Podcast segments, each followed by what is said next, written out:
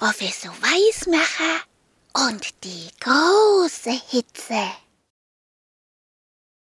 Es war Sommer und seit Wochen war eine große Hitze.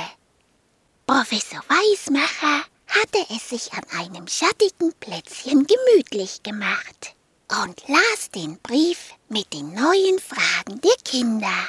Liebe Zeit, warum schwitzen wir im Sommer? Ja, was kann man machen, dass man nicht schwitzt? Schwitzen Hunde auch im Sommer?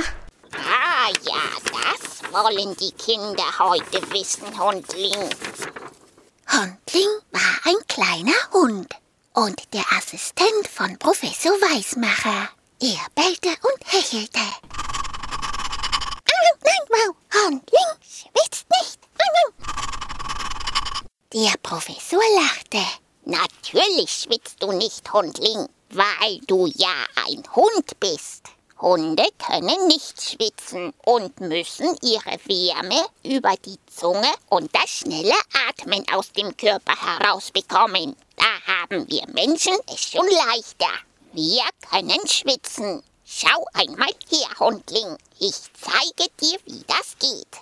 Das sagte er und sprühte aus einer Flasche mit Wasser einen feinen Nebel auf Hundling. Oh, Hundling, siehst du?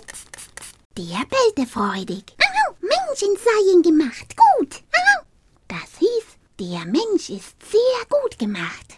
Professor Weismacher nickte. Da, da ist der Mensch wirklich gut eingerichtet. Beim Schwitzen kommt Wasser auf die Haut. Und, und wenn das Wasser dann verdunstet, dann wird es einem wieder kühler. Jawohl, so kann der Mensch mit hohen Temperaturen recht gut zurechtkommen. Aber, aber dann muss er natürlich auch viel trinken. Jawohl, sagte er und nahm sich gleich selber ein Glas Wasser und trank es genüsslich aus. Neidisch sah ein kleiner Vogel zum Fenster herein, der draußen auf einem schattigen Ast im Baum saß. Weit hatte er den Schnabel aufgerissen und atmete ganz schnell.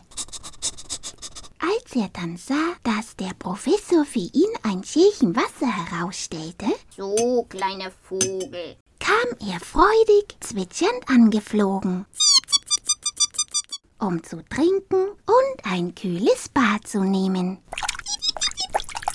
So ist es gut, meinte der Professor.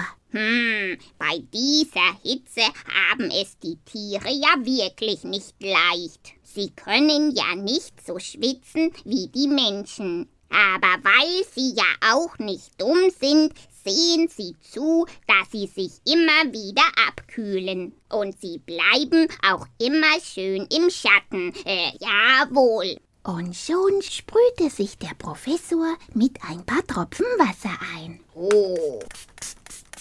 Setzte sich gemütlich in den Schatten und machte ein kleines Nickerchen.